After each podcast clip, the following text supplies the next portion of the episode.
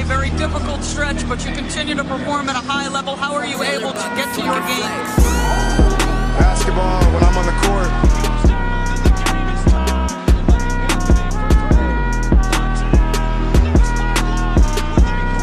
Rebecca, in the future, when you interview me, can you please take off your damn heels? He said, I'll present you, provided you let me wear your heels. We'll save that for later.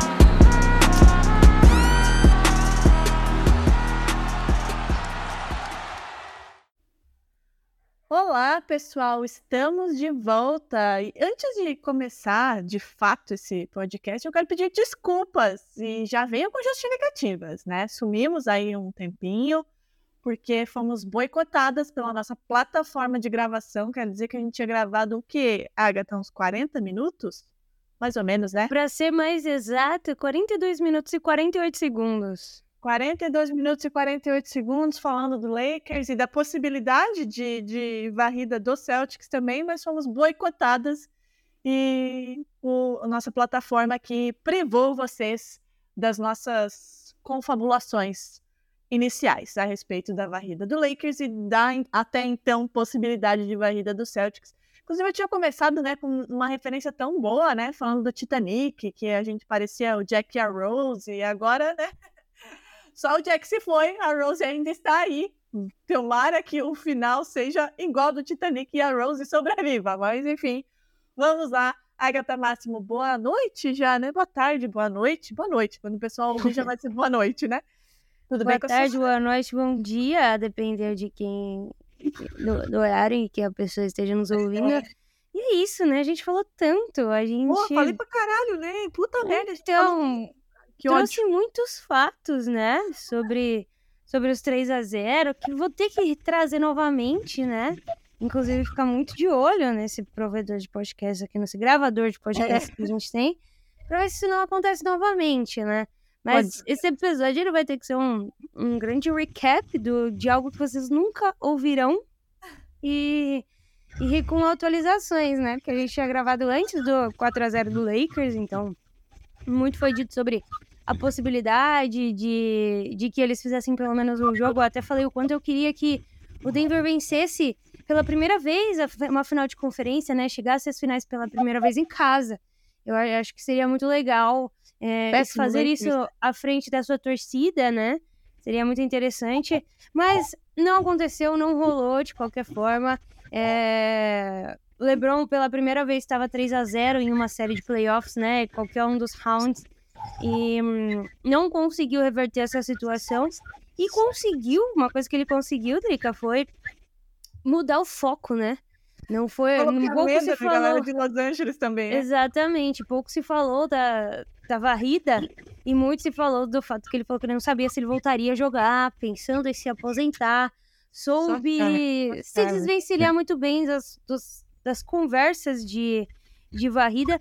Mas, fato é, Drica, eu sei que você vai introduzir aí tudo e, e que a gente vai acabar falando mais de Celtics, porque é a série que existe ainda, que o Lakers chegou muito, lon muito mais longe do que a gente imaginava, né? Eu e você, particularmente falando. Mas, o que eu queria falar pra você é que eu lembro que a gente, em alguns podcasts atrás, eu trouxe pra conversa que eu vi muita gente falando que Lakers bateria Denver Nuggets em uma série de sete jogos. Eu fiz questão de falar desse tweet, eu fiz questão de rir. E tá aí, né? Não bateu 4x0. Agora a gente pode falar de, de Lakers e Nuggets após essa, esse tweet que eu, que eu fiz questão de trazer de volta né? pra conversa. A Agatha não é escorpiana, mas ela é rancorosa, tá? Eu, eu, então, ou seja, nós temos um podcast de rancorosas. E é meu ascendente, né, Drica? Ares com É. ascendente escorpião faz de mim uma pessoa bem tranquila. Por isso que a gente se dá tão bem. E por isso que esse podcast é assim, ele resgata coisas. Né? Por isso que a gente ama aquele episódio que daqui a pouco a gente vai ter que, né, fazer o recap dele, que é o de palpites, né? Porque a gente faz ele lá no começo da temporada e depois joga na cara das pessoas no final, porque somos assim, somos rancorosas e gostamos de jogar na cara dos outros. Mas, antes de começar efetivamente o podcast, eu quero mandar um beijo, Agatha. Não vou deixar pro final, vou fazer no começo. Diga. Quero mandar um beijo pro pessoal do Café Belgrado, Gibas e Lucas Nepomuceno, Nepopop. Sabia? Tu sabia que no episódio que eles soltaram hoje, quarta-feira, 24 de maio, eles citaram Jack Futsal? É negócio seu. maravilhosos, maravilhosos. Eles são, são os reis do, dos esportes, né? Inclusive, um beijo para eles, saudades. Eu vou, vou, vou angariar essas, essas duas. Já, já, já trouxe a Agatha pro lado de cá, né? Ela vai ganhar um presentinho aí na semana que vem. Vou trazer Guipas e, e Nepopop pro, pro lado do Jack Futsal também.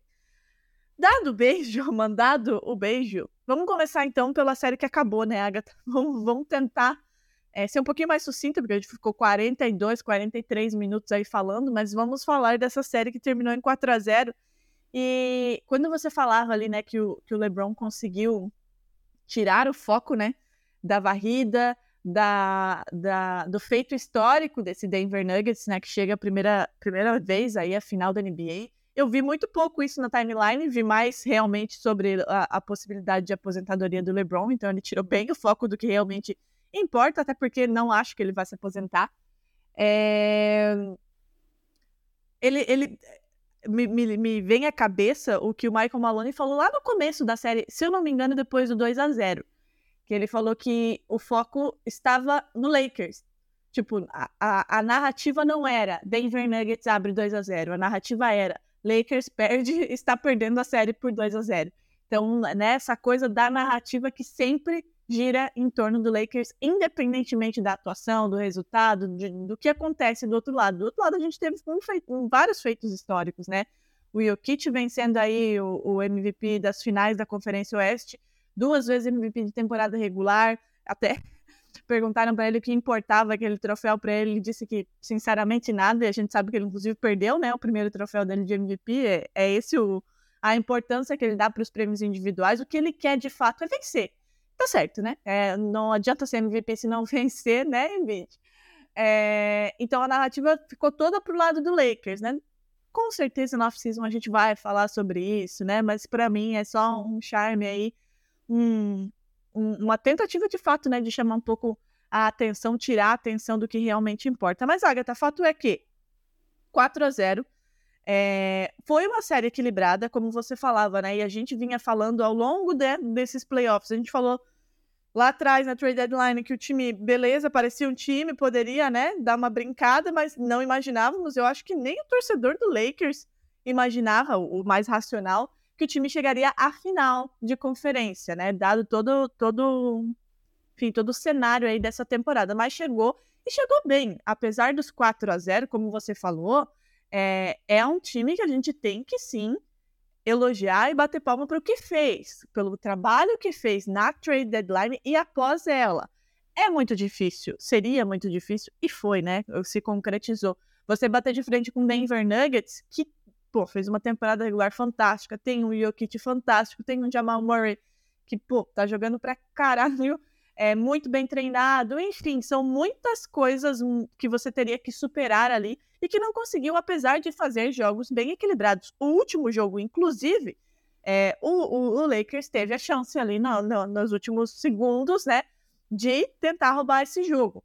É, antes de você entrar e trazer os seus fatos, que eu sei que você vai trazer, Agatha, assim, uma avaliação mais objetiva dessas séries.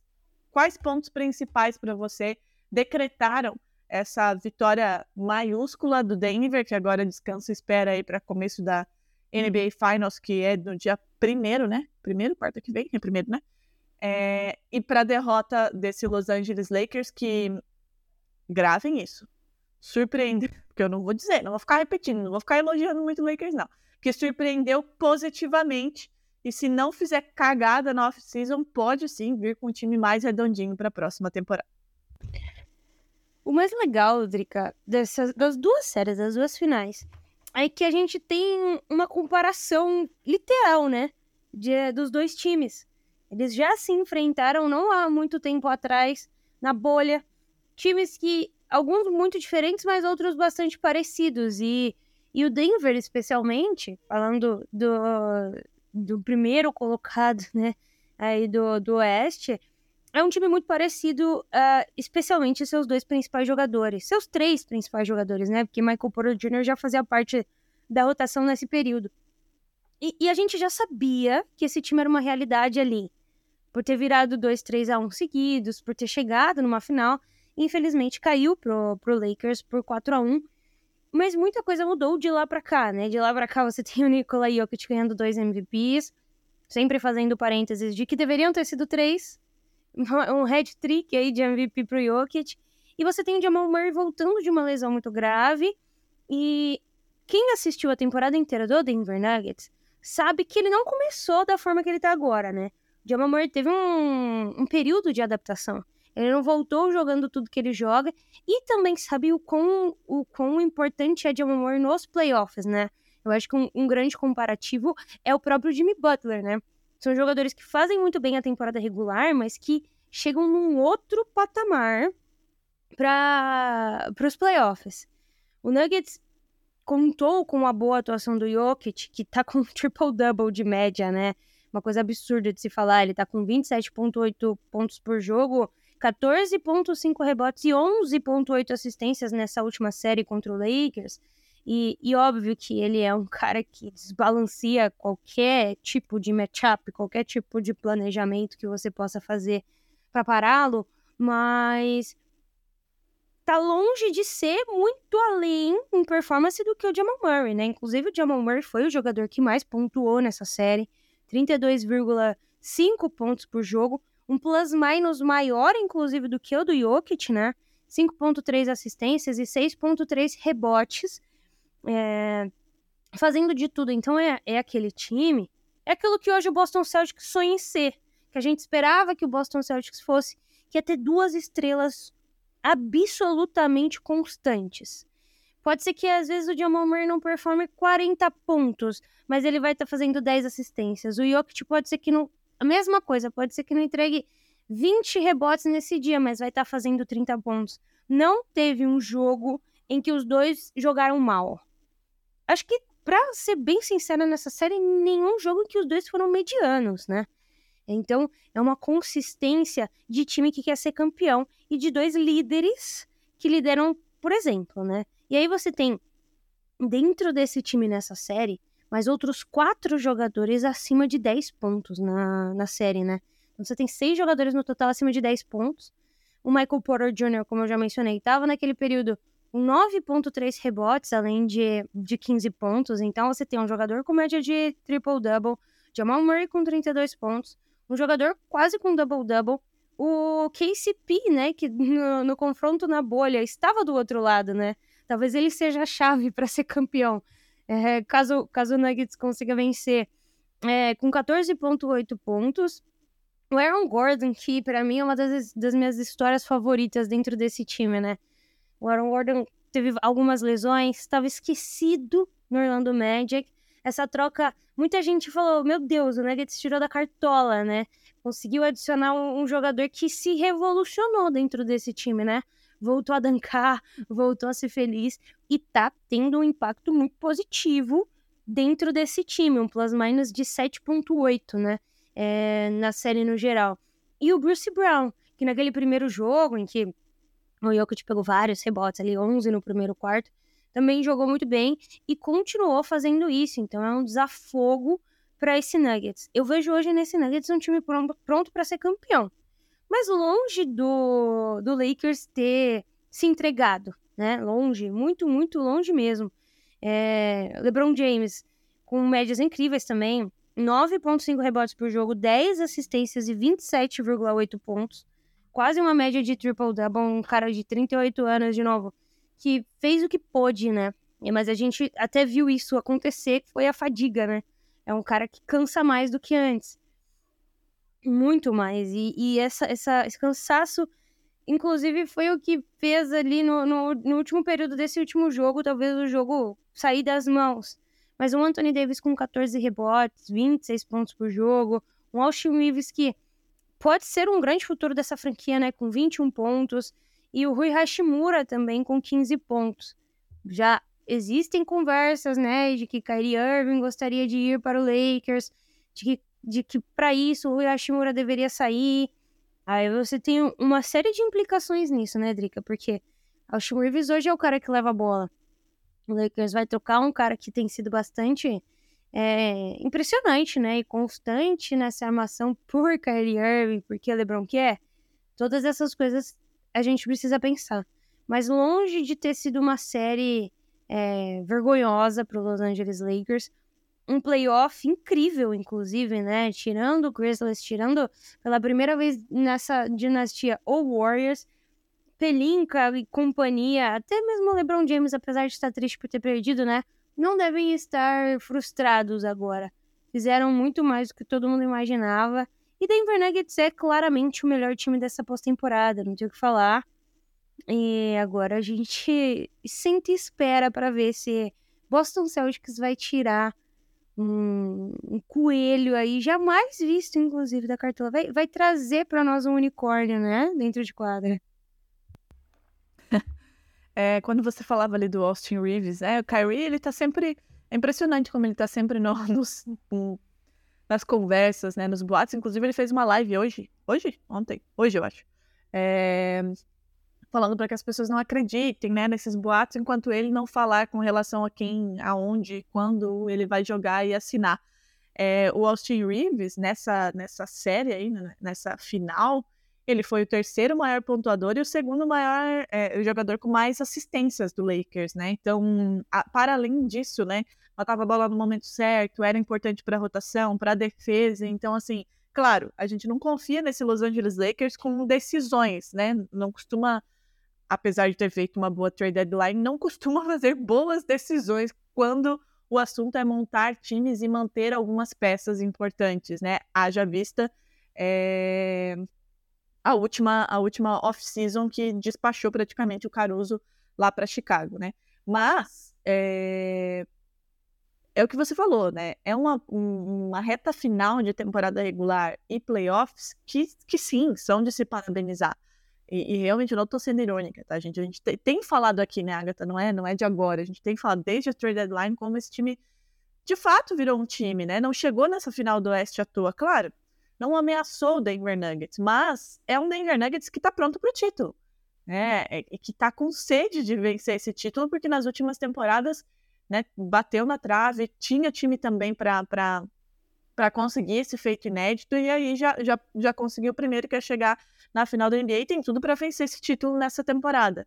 E você falou, é o melhor time. Eu falei naquilo que vocês não ouviram, que se perdeu a gravação, que o Miami Heat é o melhor time do leste na pós-temporada pela maneira como está jogando, né? E o Denver Nuggets é o melhor time da pós-temporada de maneira geral. Então, é, foi uma ótima, um ótimo playoffs do, do Los Angeles Lakers. É, me preocupa assim, me preocupa como amante do basquete, né? Como torcedor, eu quero que ele se lasque mesmo. Mas me preocupa é o que vão fazer, né, com, com esse time. Porque, de fato, é um, é um time que tem esses coadjuvantes, né, atuando e atuando de maneira primordial, eu diria, para que o time chegasse nessa, nessa reta final, né? Como você falou, o Hashimura desabrochou, né?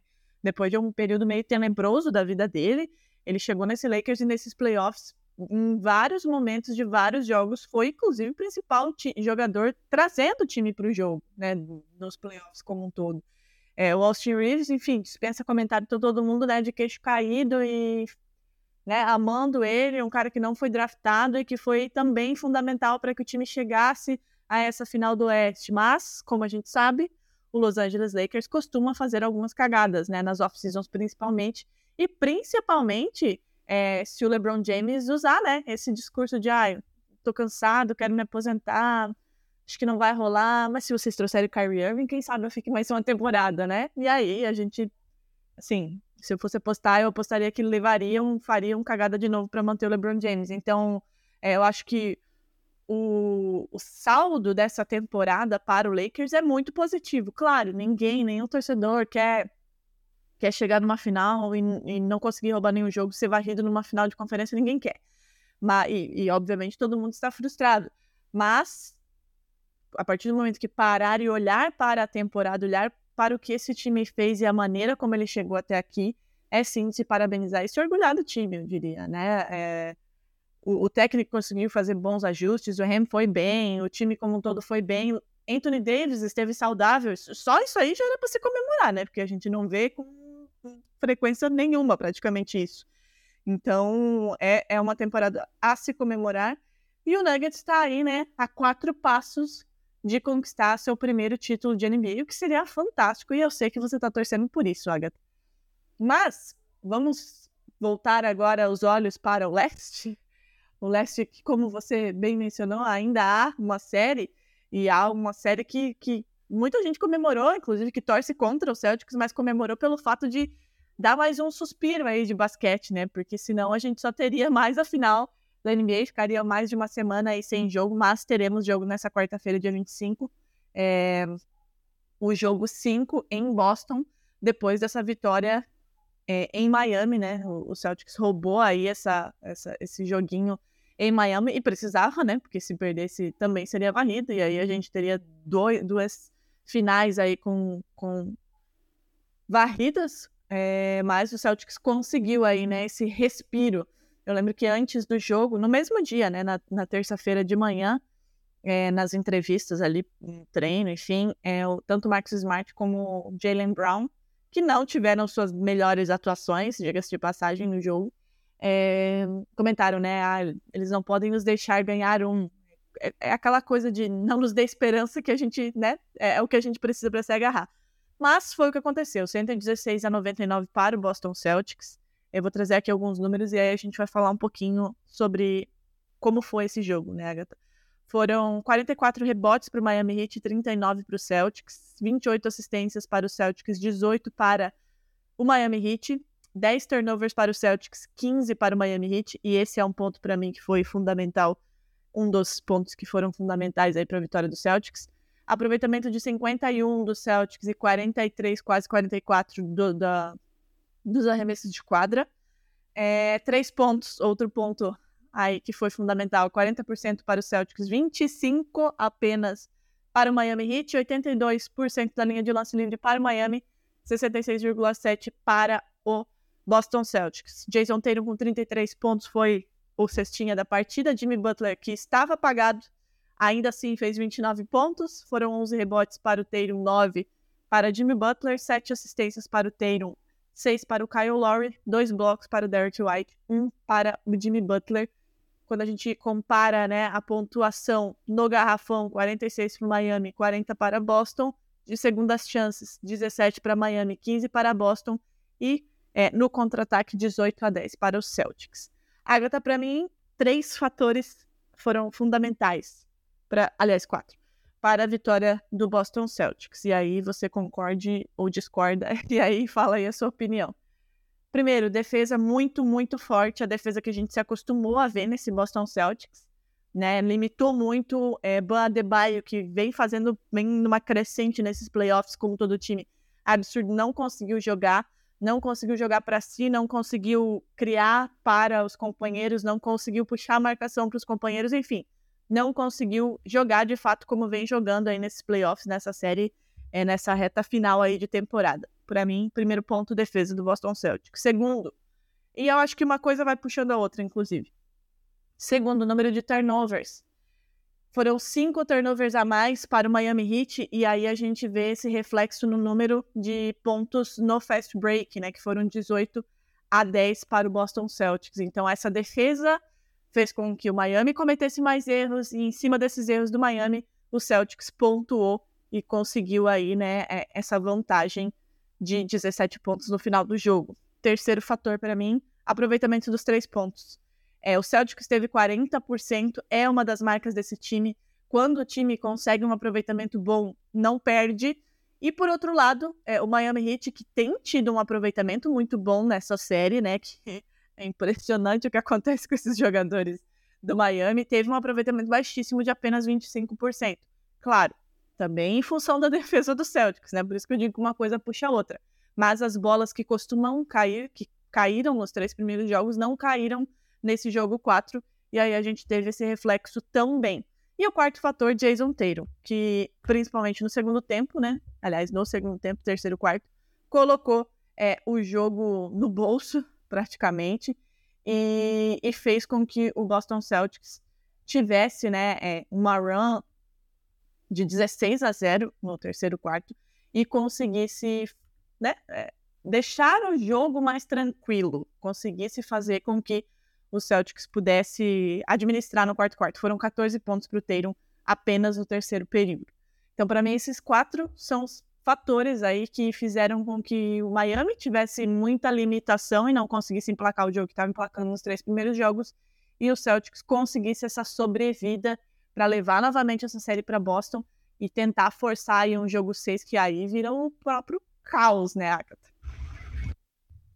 Sim, Drica, você mencionou alguns pontos, eu tenho alguns outros interessantes, mas ontem o Celtics evitou de se tornar o, o, o time 151, né? A perder após estar atrás de 3 a 0 E aí, eu falei no episódio que vocês nunca vão ouvir, que por três vezes, dentre as 149, que no caso o Lakers ainda não tinha perdido, né? Mas, enfim, por três vezes dentre as 150, uh, times conseguiram empatar a, a série por 3 a 3 mas ninguém nunca conseguiu vencer, né? O jogo 7 sempre foi vencido por time que tinha a, a vantagem inicial. E aí, é, continua não sendo reconfortante, mas eu vou falar os outros números, né? De todos os times que começaram a série perdendo por 3 a 0 44, que dá 29%, conseguiram forçar um quinto jogo. Apenas 11 chegaram, 7,3% chegaram ao, ao jogo 6 e apenas 3, 0,2%, conseguiram empatar suas séries antes de ser eliminados no final, né? Mas é, muitos fatores envolvem essa mística e, e o Boston Celtics é um time que, no papel e durante a temporada, tem chances de, de tirar esse coelho da cartola novamente, né? É, ontem o Boston Celtics se pareceu muito mais com o que a gente viu durante toda a temporada, né? Durante, sei lá, mais de 100 jogos por o Celtics é, existir, né? Mas por, por alguns momentos, Drica, eu pensei que o jogo ia escapar, né? Especialmente ali na, acho que no terceiro quarto, em que um, o Celtics perdia de 61 a 52, né? É, parecia que tudo ia, ia ser entregue, mas foi quando o Jason Tatum fez duas bolas de três seguidas, o Derek White também fez, e eles marcaram 18 pontos consecutivos, né? Transformaram um déficit de 9 pontos em uma vantagem de 9. E aí também, o que a gente falou no episódio que nunca será ouvido, é que a vantagem do Celtics em nada é praticamente a mesma coisa, né? Porque é um time que a gente já, já viu repetidas vezes não conseguir segurar vantagens, né? Não conseguir se impor. E para mim, Drica, o, o, fator decisivo, né? Você até me perguntou qual foi o fator decisivo para a vitória desse Boston Celtics ontem. Uh, para além de Jason Tatum, foi a consciência recobrada de Joe Mazzulla em pedir, técnico, pedir tempo técnico na hora certa. Eu critiquei muito isso no, no último episódio, que também vocês não ouvem. Que vocês nunca vão ouvir. Eu, o famoso eu, eu dediquei... não fez mais do que a obrigação, né? O famoso não pois fez mais. é. Eu dediquei bons minutos para falar disso, né? Que para mim era uma coisa, um fator muito importante é, dentro dessa série. O técnico tem o jogo inteiro para propor ajustes, né? Mas os ajustes eles precisam ser propostos no momento certo. E o John Mazzola, por diversas vezes durante esses três primeiros jogos, parecia esperar que o time encontrasse sozinho o caminho de, de reaver a partida. E por diversas vezes ele percebeu que não era isso que aconteceu. Então ele volta para esse jogo um pouco mais atento a isso. E aí teve dois momentos, inclusive, também que uh, ele resgatou, né? O time. No terceiro quarto, teve uma hora que o Jalen Brown tava para perder a bola, e aí o jogo ia ficar mais complicado. Ele pede tempo, conversa com o Jalen Brown, arruma e faz o Celtics acelerar é, a defesa, acelerar o ataque. E no quarto período, que foi um período que eu teve um tweet seu, que ele volta assim, Jason Tatum na quadra, o time volta muito desatento, desorganizado. E aí, quando o Miami faz uma cesta aí, começa a aproximar, né? Fica cinco pontos de vantagem, ele pede tempo e volta com o Jason Tatum pra quadra. Esses foram dois, dois pontos cruciais ali no final do jogo que fazem para mim é, o Boston Celtics vencer. E o Joe Mazzulla precisa continuar nessa toada. Tem que pedir tempo, não interessa que, que pode ser que seus jogadores consigam pensar dentro de quadra. Pede tempo, porque o Miami é impiedoso. Se você se a sua série não te ensinou isso, assiste a série com o Bucks, né?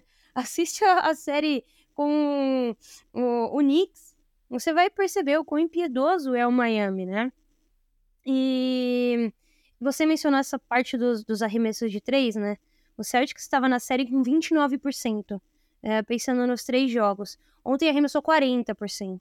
Faz muita diferença, né? O Miami, inclusive, diminuiu bastante essa porcentagem ontem, não arremessou também. E uma coisa que tinha sido a, a grande chave do Miami até então, que eram os coadjuvantes, dessa vez trocou de lado, né? A gente, tava, a gente falou bastante também disso, né? O Miami tem sete jogadores não draftados, é, quatro deles jogam muito, que é o Gabe Vincent, o Caleb Martin, o Max Struz e o Duncan Robinson. Eles estavam somando os quatro nesses primeiros três jogos, Drica, com 61 pontos por jogo. É muito absurdo, né? E, e do outro lado, a gente não estava vendo também esse, esse volume. Uhum. Mas ontem não. Ontem o Marcus Smart, o Al Holford, o Derek White e o Grant Williams somaram 53 pontos. Enquanto os jogadores de Miami, esses que eu mencionei, somaram 44. Então, com os 33 do, Jaylen, do Jason Tatum e os 17 de Jalen Brown, já, já a gente deixa com tempo para falar de Jalen Brown, né? Elogiei muito, mas está precisando de um puxão de orelha. É, a gente viu um Celtics muito mais coletivo, né? Eu acho que isso passa também pelo fato de que eles estavam passando mais a bola.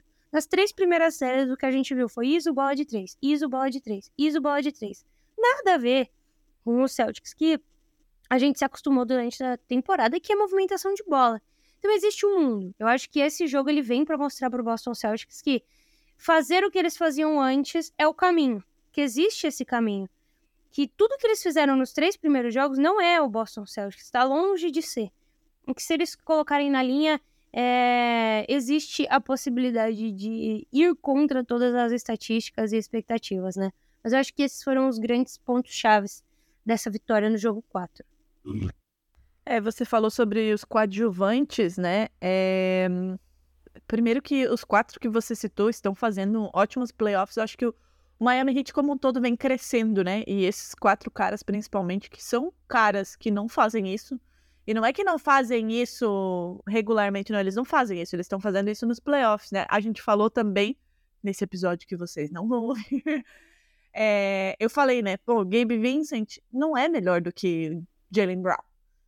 Max Struz também não. É, Caleb Martin também. Ninguém, nenhum deles é melhor do que o Jalen Brown, por exemplo. Mas eles estão muito bem. E aí, nesse jogo, a gente teve aí essa, essa questão de o Celtics defender muito bem a quadra inteira, né? Ser muito agressivo é, na defesa, conseguir movimentar melhor essa bola, como você falou, ser o Celtics que a gente se acostumou a ver, ainda que durante a temporada regular também teve momentos de altos e baixos, mas sempre com essa característica. Foi assim que chegou até aqui, meio aos trancos e barrancos, mas chegou. E é assim que tem que jogar, né? Não tem que é, inventar a roda agora. Tem que fazer o que tem que fazer. É playoffs, fazer ajustes de acordo com o outro time, sim, mas dentro das suas características e atacando as fragilidades do adversário, né? É, um cara que para mim não pode ficar sem jogar, como estava ficando, inclusive, é o Grant Williams. Fez merda provocando Jimmy Butler? Fez merda de, provocando Jimmy Butler. Óbvio, ninguém aqui vai dizer que não. Fez. Ontem, inclusive, ele deu um toco muito lindo em, cima do Jimmy Butler e ficou quieto. Eu vi, acho que até um tweet do, do Café Belgrado que foi: nesse momento, todo torcedor celta queria tapar a boca do Grant Williams. E é verdade, né? Fica quieto, querido. Faz o teu papel e segue a vida. Mas ele jogou 29 minutos nesse, nesse quarto jogo, com 14, rebo é, 14 pontos, 6 rebotes, duas assistências, um bloco que foi esse em cima é, do Jimmy Butler, um steal, mais de 57% de aproveitamento de field goal, mais de 66% de aproveitamento das bolas de três, foram quatro em seis, acertou os dois lances livres que teve, então assim, ele é importante. Claro, não é o cara que, nossa, vai mudar o patamar à estrela, mas é importante. Ele pode, em vários momentos, é, mudar né, a dinâmica do jogo. É importante que ele jogue e mostrou isso ontem, e eu espero que o Joey Mazzulla tenha entendido é, esse recado. E quando você falava sobre Jalen Brown, vamos lá, vamos lá, a gente vai falar sobre Jalen Brown. É, a gente também falou, né, no outro episódio que se perdeu, sobre essa, esse imediatismo, né, da torcida, de, meu Deus, num dia, e eu falei isso ontem também, porque no jogo 3, já tinha gente cogitando trocar todo mundo, fazer um rebuild, vamos trocar Jason Tatum, vamos trocar Jalen Brown, vamos trocar todo mundo, e ontem o Jason Tatum era o melhor jogador do mundo, né? Como ele falou lá atrás, um dos melhores. Então eu acho que a torcida, eu, eu entendo, né? Essa, essa, essa coisa de ser passional. A gente é muito assim no Brasil, mas a torcida precisa entender que a banda não toca desse jeito, né? Jalen Brown não tá bem. óbvio que não tá bem. Ele está fazendo a temporada toda, num contexto geral, a melhor temporada da carreira dele. Né? Os dois, quando combinam para 30 pontos, o Celtics basicamente não perde, mas ele precisa marcar 30 pontos, assim como o Jason Tatum, que também não é regular, a gente também criticou ele aqui. Né? Em algum momento, de algum lugar que eu não vou lembrar qual foi, eu acho que te, talvez tenha sido na primeira série, Agatha, não sei se você lembra, que eu cheguei a falar, nós chegamos a falar, que o Jalen Brown é mais confiável do que o Tatum, porque era mais consistente, né? Era mais regular, não é aquela coisa de vai e vem que o Tatum tem, tem jogo que faz 51 pontos, no outro faz 12. É mais nessa série especificamente contra Miami, ele não está conseguindo jogar. E o Celtics precisa que ele jogue. Né? O Celtics é. Se a gente olhar individualmente, como eu acabei de falar, Gabe Vincent não é melhor do que o Jalen Brown, mas está melhor do que o Jalen Brown. E ele precisa entender isso e colocar isso dentro de quadra. É, não acho que seja motivo para pânico ele tem que ir embora. Não, não é o caso. Aliás, todo mundo está querendo, né? Todo mundo quer ele. Então, sosseguem o facho. Mas ele precisa entender que ele precisa entregar mais. Gostaria de lembrar que nas finais do ano passado contra Golden State Warriors, ele foi, eu falei isso lá atrás e repito aqui, ele foi o melhor jogador do Celtics naquela final de NBA. Então, ele é um ótimo jogador, ele pode entregar muito mais do que ele está entregando, mas ele precisa entregar. Agora vai jogar em casa, diante do torcedor, tem todo esse fator. A gente sabe que o Celtics é, geralmente, não estou dizendo que vai vencer o jogo o jogo 5, tá? Não é isso que eu estou dizendo mas esse time tem uma coisa que precisa ser desafiado, e a gente já falava isso lá no começo desses playoffs, quando a gente falou é, que o Celtics na temporada regular perdia para times teoricamente mais fracos, como duas derrotas consecutivas para Orlando, por exemplo, e quando era desafiado com times da, da mesma prateleira, jogava muito melhor. Então é um time que precisa ser desafiado e precisa ser desafiado pelas circunstâncias, porque o Joey Mazzulla, como a gente já falou aqui, não é não é que ele seja um técnico ruim, ele pode vir a ser um bom técnico, mas não está pronto. Então não é ele que vai fazer essa provocação. O, o time precisa se sentir provocado. E é o que está acontecendo agora. Tá com as costas na parede, a partir de agora não, a partir de agora não, a partir do 3-0 não pode mais perder e talvez seja essa a chama que precisava para esse time. Mas é uma chama que também precisa acender lá no coraçãozinho do Jason, do Jalen Brown, porque é preciso que ele jogue. O Tatum, beleza, jogou muito, botou a bola debaixo do braço no terceiro quarto e resolveu a parada com todos esses outros fatores que a gente mencionou aqui. Mas né, é, é importante a gente lembrar que uma defesa muito forte, Eric Spoelstra vai fazer ajustes com relação a isso, Jimmy Butler não estava bem, ele não vai jogar dois jogos como ele jogou esse, então é preciso que todo mundo pegue junto, senão essa série vai acabar em Boston. É, precisa, precisa existir um consenso geral. Você falou, ah, ah, legal, é, é bacana que o Jason Tatum consiga botar a bola debaixo do braço e resolver. Mas o Celtics não é um time que precisa disso, né? É diferente não é um da gente ver. essa característica, né, Até é uma coisa que a gente sempre falou aqui. Tem os dois como principais, tem, mas não é um time da individualidade como vários outros da NBA, é um time coletivo e para isso todo mundo precisa jogar. Exato, era o que eu ia falar, por exemplo, o Luca Doncic na última temporada que eles acabaram com o Suns. Beleza, existia necessidade de Luca Doncic colocar a bola debaixo do braço, porque se ele não fizesse aquilo ali, ninguém ia fazer. Você tinha um Jalen Brunson ainda, né? Beleza. Mas esse time não precisa disso. Não é um time que depende da sua maior estrela para sobreviver. Mas o time todo precisa estar em sinergia, né, para que isso aconteça. Inclusive, um fato curioso, Drica. Nos últimos 14 jogos do Celtics, o Celtics está com 7 vitórias e uma derrota quando faz mais de 15 bolas de 3 no jogo.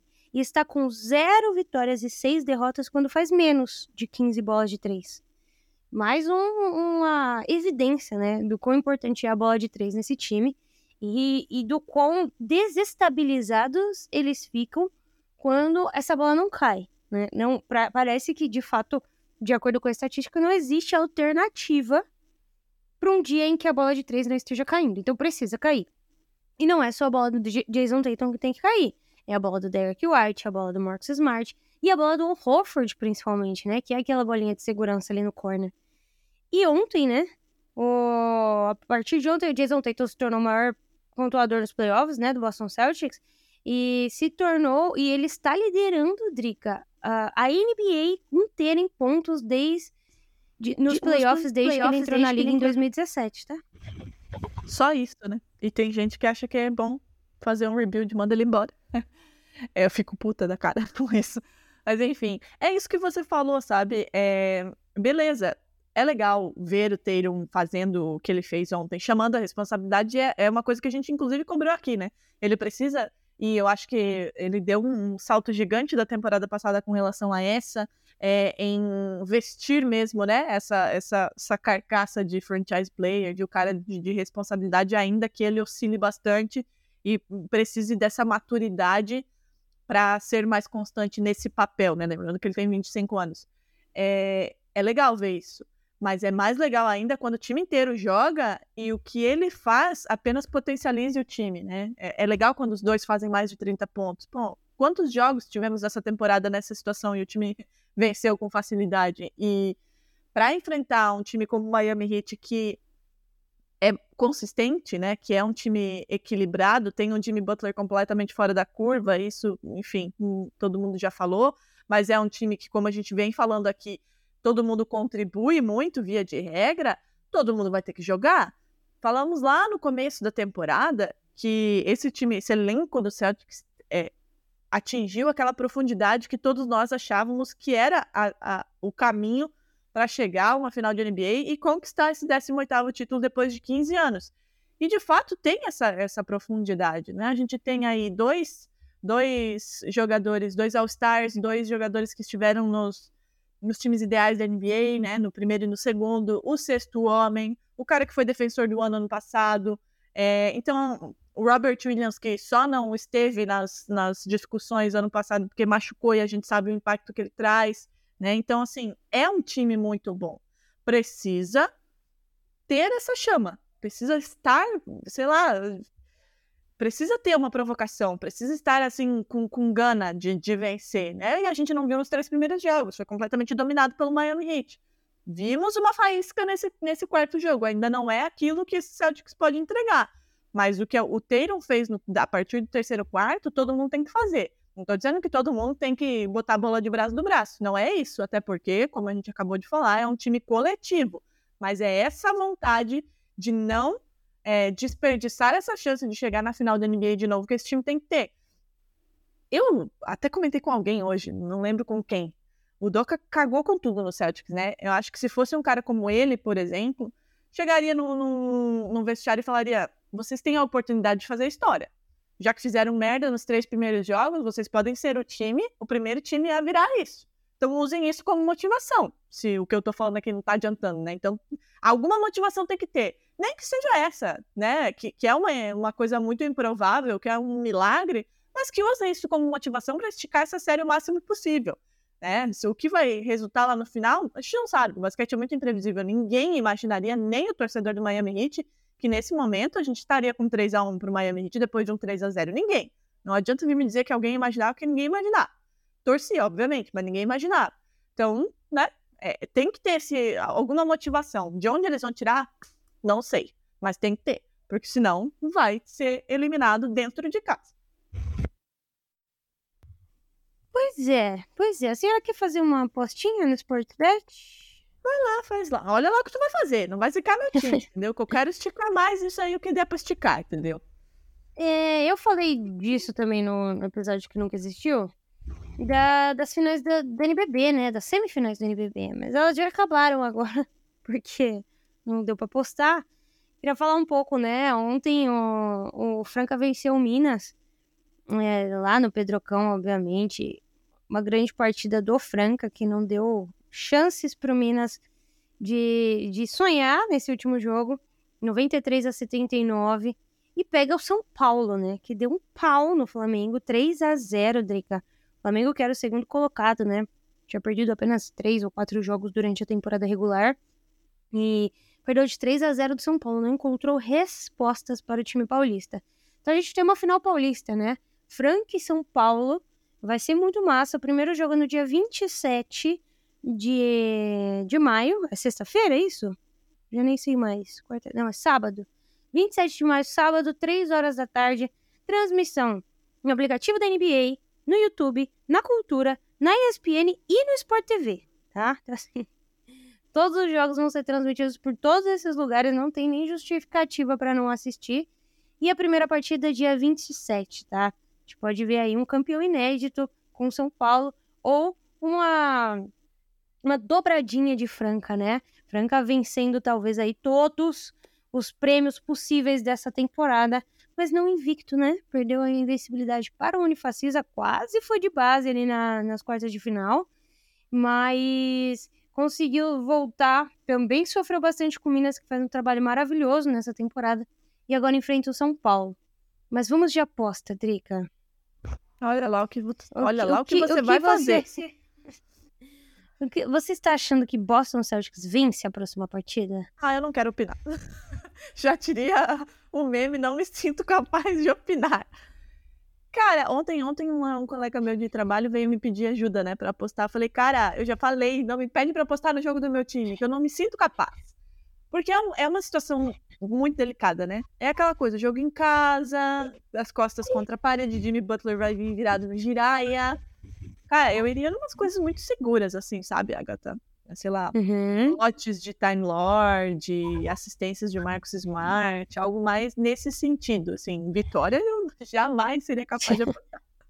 Bom, então vamos lá. Eu coloquei mais de 9 rebotes e meio para Jason Tatum, né? Acima de 10. Uma média, média dele já, né? Exatamente, exatamente. E acima de 4 assistências e meia para Marcus Smart. Beleza, beleza. Acho que rola. Beleza? é, é, é uma, é uma... Sem grandes. Não, sem loucura, Agatha. É, Senão, sem eu já tô loucura. te culpando já, né? Porque você me prometeu e você será culpada. A, a, a, a, decepção é minha, eu culpo quem eu quiser, né? E eu culpo, tô culpando você. Então, Sim, eu sou a grande culpada. Não se esqueça que você vai ficar uma semana na minha casa, né? Se eu fosse você, eu pensaria muito bem antes de culpar alguém que vai te abrigar e pode, sei lá, por uma coisa aí na sua bebida, né? Na sua Ah, meu comida. Deus. Gente, se eu não aparecer a partir do dia. Que dia? Já nem sei, eu sou me perdida aí nas datas. Um, dois, três, quatro. A partir do dia 5, se eu assumir, vocês já sabem, tá? Que a partir do dia 5, garota. É porque eu vou ficar até dia 4, então dia 5, se eu não aparecer Verdade. no meu trabalho, nas minhas Verdade, verdade, verdade. E aí? Tá chegando, hein? NBA House. Tá chegando e a gente tá fazendo. Aliás, eu ia falar, a gente tá reforçando sempre aqui, mas ficou naquela gravação que se perdeu, né? É, Se vocês ainda estão aí com dúvidas quando vão na NBA House, a dica é: estaremos por lá nos primeiros, nos dois primeiros jogos. Então. Time completo, né? Hã? Pela primeira vez, time completo na história do NBA das Minas. Às quatro. Às... Eu vou estar meio, meio abatida, provavelmente, né? Mas estaremos lá. É, cheguem lá, vamos conversar, vamos trocar ideia, vamos nos conhecer. Não vem me suar, porque eu já tô preparada psicologicamente, tá? Só vou rir e, e me agarrar ao meu futsal, que é o que me dá alegria. Então, bora lá. É isso, Agatha. Mais algum recado paroquial? Acho que é isso, né? Meu último recado paroquial é: torçam pelo Jack Futsal amanhã às três da tarde. Você, Agatha Máximo, espero que esteja Você tá me prometendo um link que nunca chega. Star Plus, ponto, três horas da tarde, Então Jack tá. Futsal e Pantavalon do Peru, Libertadores da América, também fiz promessa de tatuagem, que é a única o coisa favor de me mandar uma mensagem, ó, vai começar. Bom, vou te mandar. Torçam, torçam pelo Jack, eu preciso ter uma alegria já que o Celtics me privou dela, né? Então é isso, voltamos na sexta, quinta, sexta, né? Sexta-feira. Sexta-feira. Voltamos na sexta-feira. Esperamos que para falar do jogo 5, vitória do Celtic, e jogo 6, eu porque torço e vocês porque querem ver mais jogos, né? Então, torçam para o Celtics para esticar essa série aí. Um beijo e até sexta-feira. Beijos.